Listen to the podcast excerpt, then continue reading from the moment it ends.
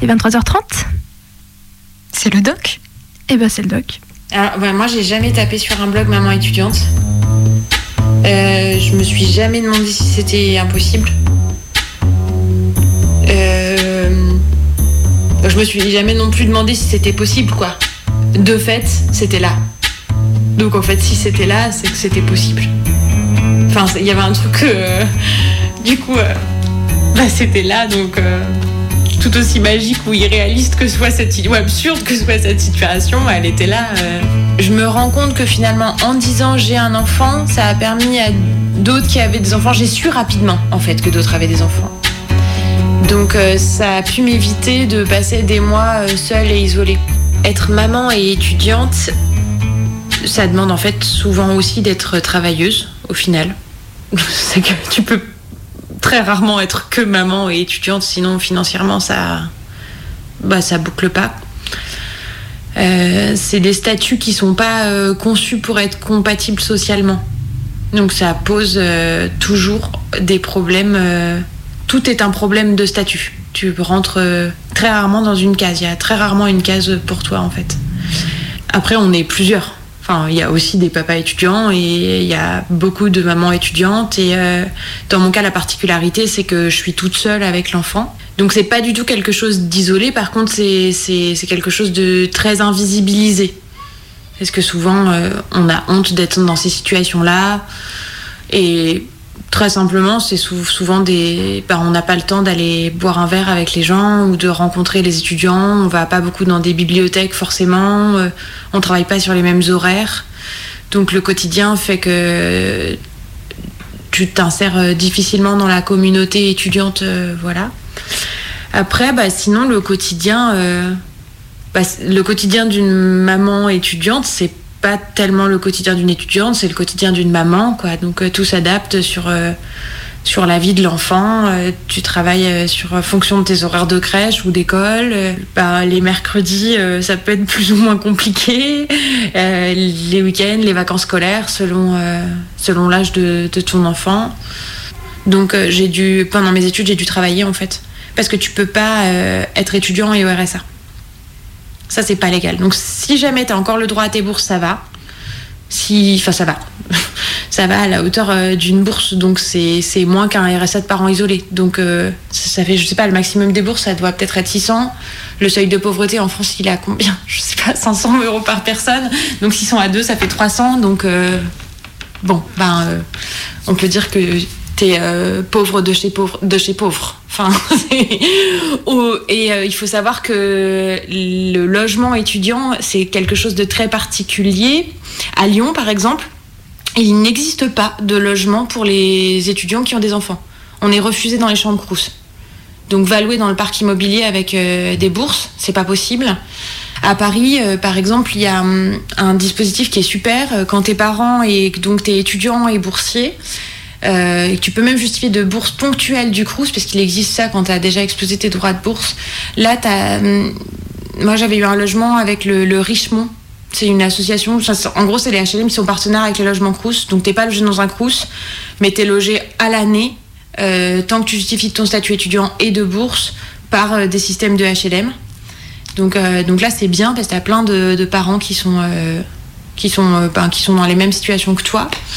Donc ça, c'est, ils font des logements pour les étudiants qui sont en couple, les étudiants qui sont frères et sœurs, euh, enfin frères ou juste sœurs, euh, enfin peu importe, mais euh, les fratries quoi.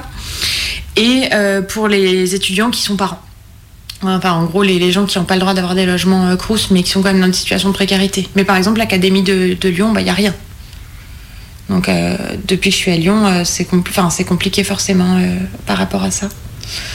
Voilà, alors ça, forcément, dans les parcours de, parents solo, euh, puis pas mal de mamans solo, euh, bah, c'est ce que je disais, toutes les économies euh, précaires. Donc, bah, évidemment, comme tu dois a priori quand même beaucoup.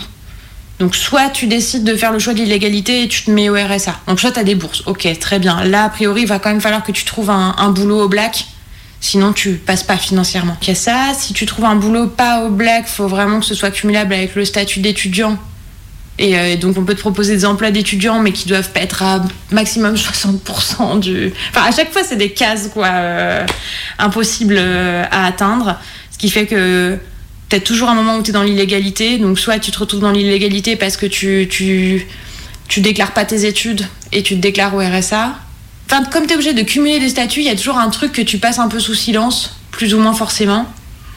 Et ça, c'est un peu horrible parce que du coup, ça te donne l'impression que tu es un espèce de paria social alors que en fait, ben, tu fais des choix de vie qui sont euh, a priori pas. Euh, enfin, qui qui sont pas être qui ont pas à être jugés par la société en fait euh, tout simplement donc voilà alors ça amène forcément ben, une économie parallèle au noir alors ça peut aller de donner des cours à, à faire à, à sous-louer, à faire des cumuls de deux à trois boulots, à se prostituer, ça amène forcément des, des, comportements bah, des comportements d'hyper précaires comme un hyper précaire standard en vrai.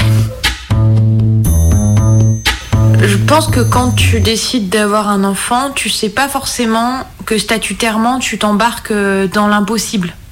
Enfin, c'est un peu euh, être maman étudiante, c'est euh, c'est comme dans Astérix et Obélix, tu vois, la, scène dans la scène des douze travaux, là, le moment où tu es dans la maison des fous et tu dois passer dans tous les formulaires. C'est vraiment ça.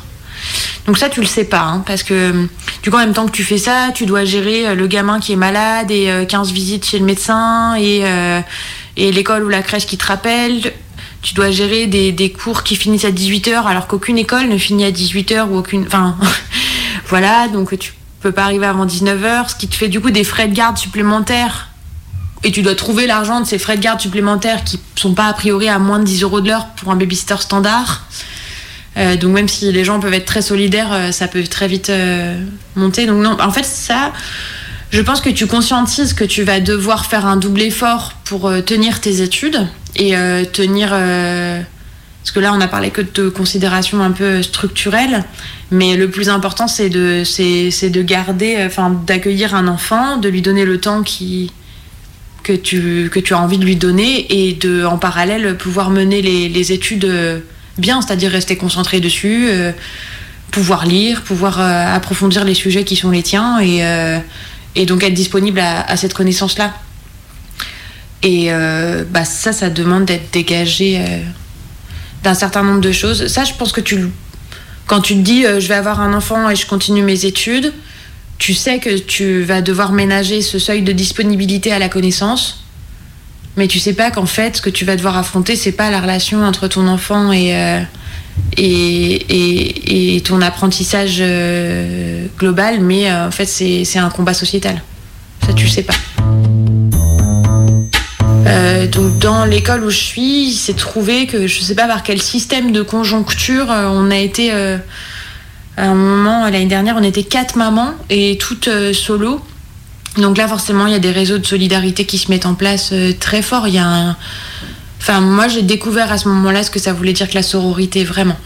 Et je pense que mon plus gros réseau, et qui du coup est un réseau infaillible, il est fait avec ces mamans solo. Il y a quelque chose de, très communiste finalement. Ce qui est à l'une est pratiquement à l'autre.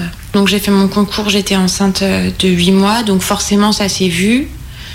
Euh, j'ai dit que j'avais euh, la situation absolument en main, ce qui n'était pas tout à fait vrai. Mais bon, je voulais rentrer, quoi. puis finalement, ça s'est pas si mal passé. J'ai à peu près gardé la situation en main. si, un truc important, du coup, les étudiants n'ont pas, il n'y a pas de congé maternité pour étudiantes. Ça n'existe pas. Donc euh, c'est à la bonne euh, intelligence, solidarité euh, des gens qui sont autour de toi. Pour moi, ça s'est ça s'est pas mal passé comme c'est quelque chose d'assez sélectif et je, ben, je voulais pas manquer quelque chose parce que si tu manques le départ, ben c'est sûr que tu n'auras pas l'arrivée, tu vas t'arrêter en route. Je, je, pense que si j'avais été dans des filières où je pouvais redoubler j'aurais j'aurais redoublé euh, la première année pour euh, pour être enfin j'aurais étalé mon temps euh, de formation sur trois ans à peut-être quatre ou cinq ans j'aurais je me serais arrangée comme ça. Moi je suis passée à côté de toute la vie de l'école en fait. C'est-à-dire que j'ai pratiquement rencontré personne. J'ai rencontré quelques personnes et ces rencontres-là ont été vraiment magnifiques. Mais disons que je n'ai pas la capacité à faire du réseau, ce qui est quand même ce qui va te créer un emploi après, elle est minime, voire nulle.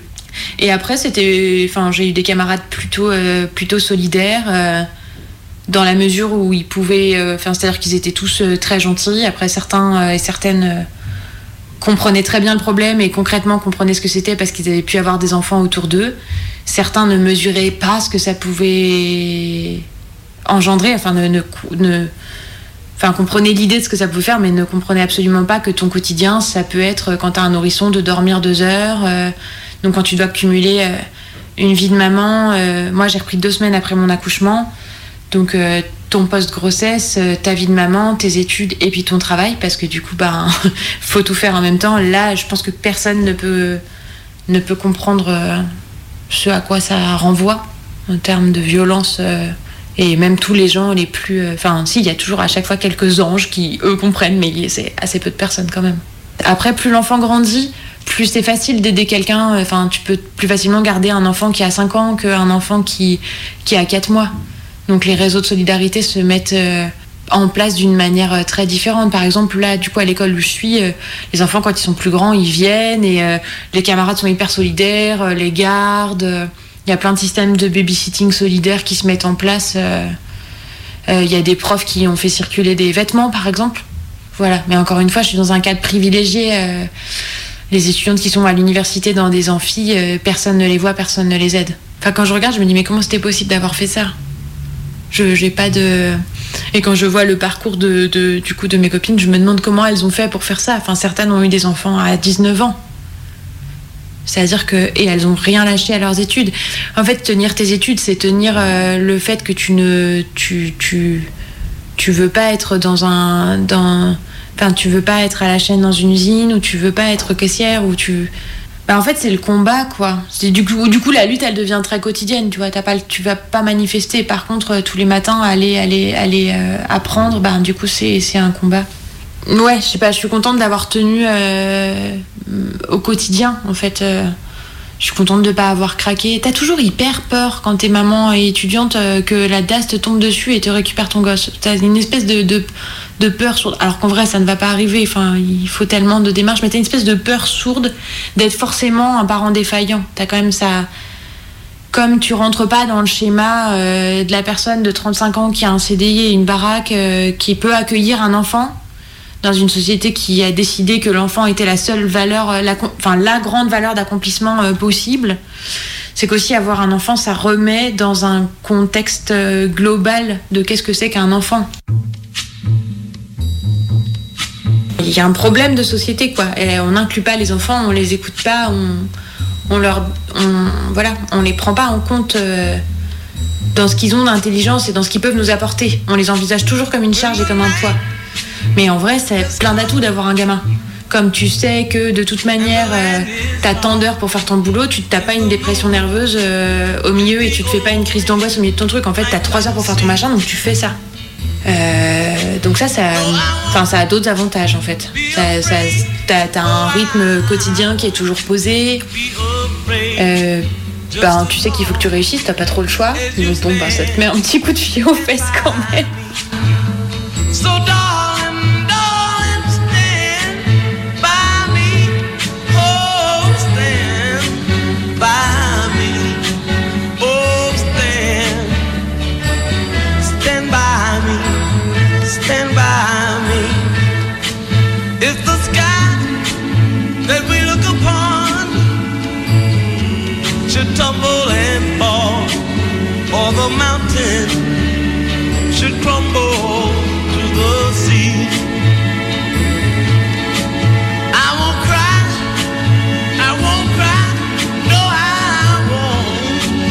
Shed a tear just as long as you stand, stand by me.